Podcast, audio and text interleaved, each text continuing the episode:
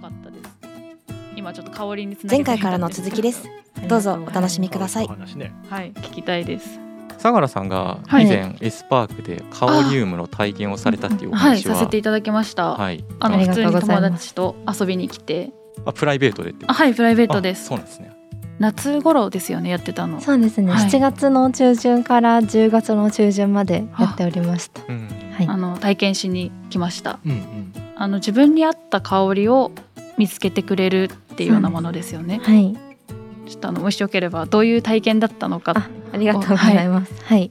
あのさっきお話ちょっと出たフィボナの With スタートアップスっていう取り組みの中で今年セントマティック社っていうところと共同研究を私させていただいてましてカオリウムって今上がったものですけれどもエスパークで3ヶ月限定でお客様に提供するっていうことをしてました、うんうん、香りと言葉の変換システムになっておりまして香りを言葉に変換してまたその言葉を香りに変換するっていうのを3回繰り返すとお客様の感性をお客様ご自身でも深掘りできていく。で最後に一番好きな香りを選んでで AI がお客様の感性を言語化する。AI にお客様の感性を情景として表現してくださいっていう風に条件を課すんですねそうすると AI があなたの感性ってあえて情景として言葉で描くとこんな言葉になりますっていうのが出てきて例えば青空に泳ぐ鯉のぼりとか「紫紺のドレス」とか「八重桜」とかそういうような情景ワードが出てくるっていうサービスです。ちなみにサンディはそれやってみたらどういう結果が？私まさに青空に浮かぶ金金魚？鯉のぼりですかね？金魚金魚はないか。金魚もあった。ちょっとちっちゃいですね。はい。ちょっと可愛くなりでした。なんかフローラル系で爽やか系な香り最終的に行き着いた、はい、判断結果としては香りってご自身の好みに合ってたものですか？それともあ自分では気づいてなかったけど私こんな香り好きだったんだっていうものでしたか？これは正直な感想でいいでしょうか？ぜひぜひ私は自分ではあんまり好きだと思っていない香りに最終的になって、はい、でそれで結構それもなんでなんだろうなっていうのをその時担当してくださってた方にも聞いていて、結構その時面白いなと思ったのがあの最初ランダムにいくつか数種類並んだ中からランダムに匂いを嗅いで、はい、その中でどれが好きですかっていうふうにまず絞るみたいなところがあったんですけどその時点で私はどれも自分の好みではなかったんですね。なはい、なのでそのランダムの中に私の好みがもう入っていなかったのでその中だったらみたいな感じでこう選んでいったんですね。うん、なので、まあ、最終的に自分が好きな香りってわけではなかったんですけれど、うん、結構面白かったのがすごいフローラルな香りとかその爽やか系が多くて、うん。うん、私はあのウッディ系の香りが自分では好きだなと普段感じてるんですが、うん。はい、そもそも選択肢の中にウッディ系がすごい少なかったんですよね。今回こう20種類並べた香りが、はい、こう化粧品に使う香りっていうことで、そのフレグランスに使う香りだけじゃなかったので、はい、なんかそもそもこう化粧品って例えば化粧水とか日焼け止めとか、うん、あまりこう重たい香りが特に日本のお客様には好かれないので、うん、こうもともと並んでた20個のサンプルの中にウッディが強いこう重たくてパンチのある香りがちょっと少なかったっていうのは事実としてあるので。そこでご期待に応えきれなかったのがめっちゃ申し訳ないなってちょっと思ってるんですけど、でも確かにあの、自分が好きな香り身にまといたいですとか、例えばリラックスしたいものと化粧品に求める香りって、なんか結構一緒にしてしまってその時は体験をさせていただいたんですけれど、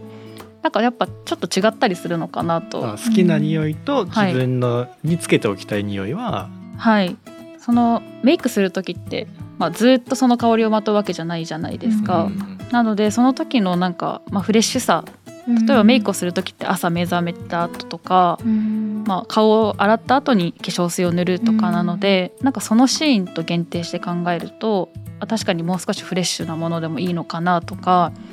なんかあの使うシーンを考えられてあんまりなかったので、うんうん、本当に自分の好きな好みの香りを見つけるっていう風にいくと確かにちょっとなかったかもと思うんですけど、うん、なんか化粧品と考えるとまたちょっと違うのかなと今お聞きしながら思いました。なるほどね、うん、やっぱり逆に今まで今までというか今も、はい、化粧品に好かれてる香りってやっぱ軽やかなこうシトラスフローラル、うん、柔らかい香りが好かれているとは思うんですけれどもやっぱ香りもやってみて今相良さんおっしゃってくださったように結構ウッディが好きとか結構個性的な香りが好きな方も一定数いらっしゃるんだなっていうのはすごく感じましたしなんかそれもやっぱ一つ大きな私にとってはラーニングでした。今までこういうものが化粧品にとっては好かれるって思ってたけどあでも意外とお客様ってこういう香りを求められてるんだなとかって学びになる声の一つだったので、うん、ぜひ今後 参考にさせていただきたいと。よかったですね。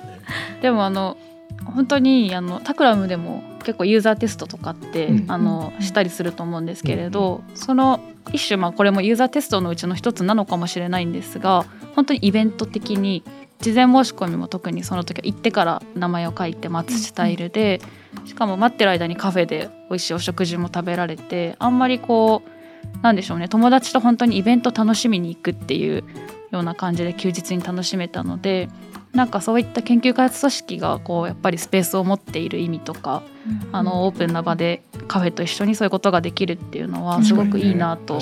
はい、そうですね。本当にフラッと来ていただいてその時の気分で体験いただくっていうのが、うん、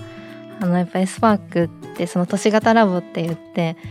お客様と研究員がこうフラットに気軽にこうコミュニケーションできる場所っていうところでなってますけれどもそれを実感もできましたし、うん、こうあまりこうパネルテストしますっていうよりも、まあ、こうやっぱりお客様からこう自然に嗅いで匂い嗅いでいただいてその香りの自然な感想を私も直接聞けるっていうところは個人的にも楽しかったなと研究員としても楽しかったなと思います。資生堂さんの研究部門の方々はでもあれですよね。一般的ないろんな企業の研究所の人たちに比べてかなりオープンに活動される機会が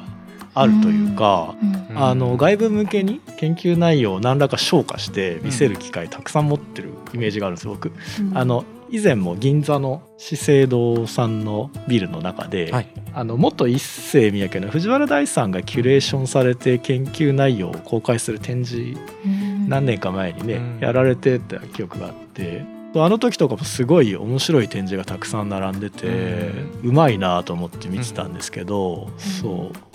まあ資生堂さんねやっぱこう直接お客さんと接する距離が近い、ね、あの企業だと思うし、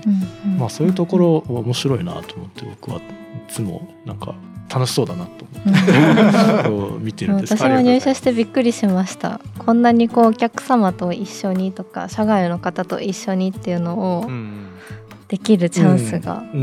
あるんだ一般に研究職の人ってかなり距離感感じてるというか、はい、そもそも視座の中に入ってないみたいな感じの あの本当場所によってはその研究の領域とかにもよるけど、うんうん、あの多かったりはすると思うんですよね。うん、でそうだからすごい目線がお客さんの方を研究してる人たちもかなり見てる感じあるよなというのが僕の印象にあって。実際のお客さんの案内とかもされてたんですもんね。その展示されてる時ねそうですね、うん、はい。やっぱりそれがエスパークのいいところだと思いますし、うん。うん、あとはまあこの研究所の場所柄っていうところもあってすごくこう発表する機会が多いですよね。そうですね。はい。あの下でプロトタイプの展示会があったりとか、あの僕らとあの隣の小学校とちょっと手洗い教室やったりとか。そういう外との関わりがすごい多いので。手洗い教室なんかさせたありました。ね、どうどうやって泡立てるのかみたいな泡立て方とか。なんかそういう教室があったりとかするのですごいコミュニケーションは取りやすいですよね場所柄もあって。うんそうか。みなとみらいのこの街づくりの中で結構積極的にこの資生堂さんのこのエスパークは、うん、あの地域の方々とコミュニケーション取られてっていうのをやられてるような感じなんですか？そうですね。はい。たまにそれこそカオリウムやっていた時も横浜市の方がちょっと取材ツアーみたいなので来られていてタイミングがたまたま重なって横浜市の方でもホームページ載せていただくとかもあって、うん、そういう市とか地域とかとの連携もあるんだなと私もその時知りました。うん、あれですよね。それこそあの神奈川大学がすぐ徒歩3分ぐらいのところにありますけれどそことも結構コミュニケーションはしていて割と地域型なコミュニケーション多いんじゃないかなと。なんかいいっすね。なんかこの建物もめっちゃ新しくて綺麗だしね、うん、ここで研究する生活なんか羨ましいな、うん、コーヒーの話してないですねああそうだ。コーヒーの話。っていうかコーヒー豆の研究って何するんですか？コーヒー。豆の研究はあの大学の時の研究の話になりますけれど産地に行ってコーヒー豆ってコーヒーチェリーって言われるさくらんぼみたいな赤い実の中にある種子種なんですけど、はい、そこをまず種から取り出すっていう工程があって取り出した種を乾燥させるっていう工程があって脱穀させるっていう工程があってで大体そこまで行ってあの輸入されるわけですよね。輸入輸出されて、うん、で焙煎した後やっとお客様が分散して抽出して飲むっていう結構長いんですよね。こう収穫から実際飲むまで。工程も多いし時間もかかるっていう中ででもやっぱりその工程とその時間が最終的な風味、味に影響を与えてるというところに私は研究テーマを置きましてコーヒーの加工工程と焙煎とその後の保管期間が最終的な味にどういう風な影響を与えるのかっていうので実際に産地行って加工して乾燥させた豆を自分で焙煎してで焙煎した後にこう1日2日3日みたいなので3ヶ月ぐらいまでそうなんですよ。置いておいてでえっと1つ目の評価方法が自分たちの舌で感じる官能評価カッピングって言うんですけどコーヒーは。でもう一つの評価方法がそれを成分抽出して成分分析を機械でするっていうことをしてその人の鼻と舌で感じるものと科学的に見える成分の違いってどんな相関があるんだろうでさらにじゃあその変化の裏側には何があるんだろうっていうことをこうひたすら日本とブラジルとでやってるっていう感じでした。はあそれ結果としてどうだったんですか？結果としてですねやっぱりこう人の下の方が全然感度があるわけですよね。なんでかっていうとやっぱこのコーヒーの豆の成分の中にある何百っていう香りとか味を、まあ、人の鼻舌って一瞬で味わうことができるわけですけれどもやっぱり私がその分析してた成分ってその何百を一気にできるわけじゃなくてその中で絞ってやるのでこの成分がこう効いてるみたいなそんな綺麗な結果はなかなか出なかったんですけれどもまあ、こういう風味の変化にこういう群が寄与してるんだろうみたいなところまでは見えてで焙煎した後何日目でこうピークを迎えて何日目でこう下がっていくねみたいなところは見ることができたかなというところです。えでコーヒーはお好き？あコーヒー今はめっちゃ大好き。今は、はい、そうやっぱ入社してからコーヒーとちょっと離れちゃったのが寂しくて 寂しくてって。いうかで最近自分で焙煎したりして勉強を再開しました。あのエスパークでもコーヒー愛について語られてる回がありますよね。あそうですね、はい、このポッドキャストでご興味ある方は聞いてください。